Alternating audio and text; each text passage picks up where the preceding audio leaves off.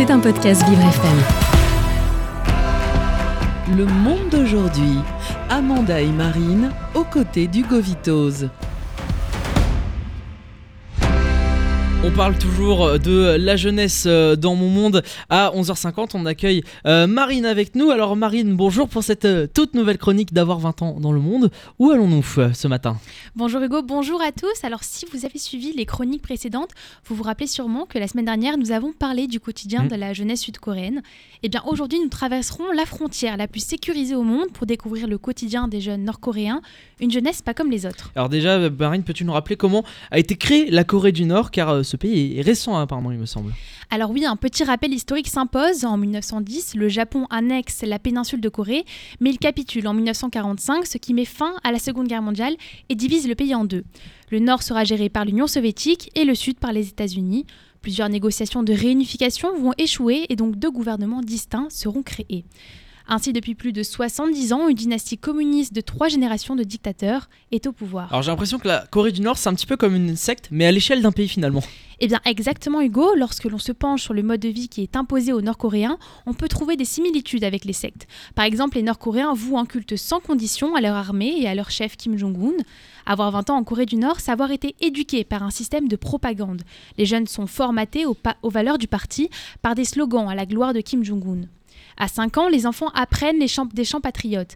À 10 ans, ils participent à des spectacles de propagande. À partir de 14 ans, pour le restant de leur vie, ils doivent porter un pins à l'effigie du président éternel. Et à 10 10 à 17 ans, ils sont renvoyés, euh, envoyés au service militaire obligatoire de 10 ans. Pour le dictateur Kim Jong-un, cette jeunesse est très importante car selon lui, le sort du parti, de la révolution, de la nation et du peuple dépend de l'éducation de ces jeunes. Alors c'est quoi euh, la journée type d'un jeune nord-coréen?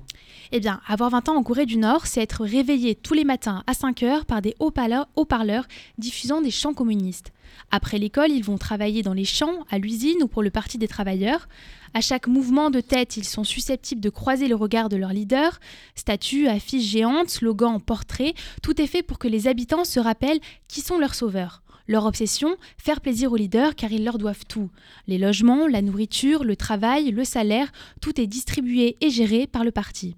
Avoir 20 ans en Corée du Nord, c'est ne pas être libre de faire des choix pour son futur, tout est fait selon les besoins du régime. Et est-ce que les jeunes euh, marines arrivent à s'informer sur euh, le monde? Eh bien, c'est très compliqué, voire impossible. Avoir 20 ans en Corée, c'est devoir regarder la télé d'État, cinq chaînes produites par le parti, chaque information diffusée est minutieusement choisie pour mettre en valeur le régime.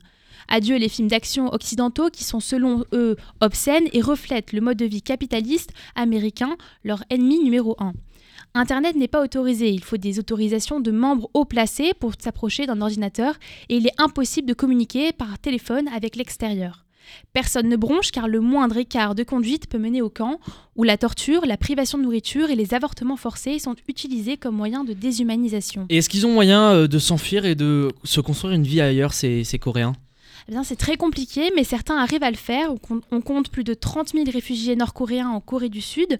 Vient alors tout un processus de réadaptation à la culture et aux communications modernes et une découverte d'un monde ultra connecté pour pouvoir le partager avec ceux restés au pays.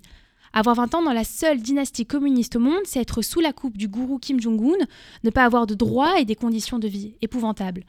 Alors la question que l'on peut se poser, c'est est-ce que la nouvelle génération de Nord-Coréens, plus réceptive à la modernité et aux valeurs du Sud, est-ce qu'elle peut déstabiliser le, régime? Ça, c'est une question qu'on peut se, se poser, mais en tout cas, ça impacte aussi la, la culture euh, nord-coréenne. Il y a par exemple le groupe BTS qui, euh, du coup, euh, ne va pas sortir pour le moment de nouveaux titres, de nouvelles musiques, puisque du coup, ils sont jeunes et ils vont faire leur service euh, militaire. Ça a été le cas d'ailleurs de Jin qui a débuté son, son service militaire au, au mois de décembre. Merci beaucoup, Marine. Avec plaisir, Hugo. On vous retrouve euh, dans mon monde euh, très prochainement pour parler à nouveau de la jeunesse. Euh, Avoir 20 ans dans le monde, ça vaut quoi? On en parle euh, très prochainement. C'était un podcast Vivre FM. Si vous avez apprécié ce programme, n'hésitez pas à vous abonner.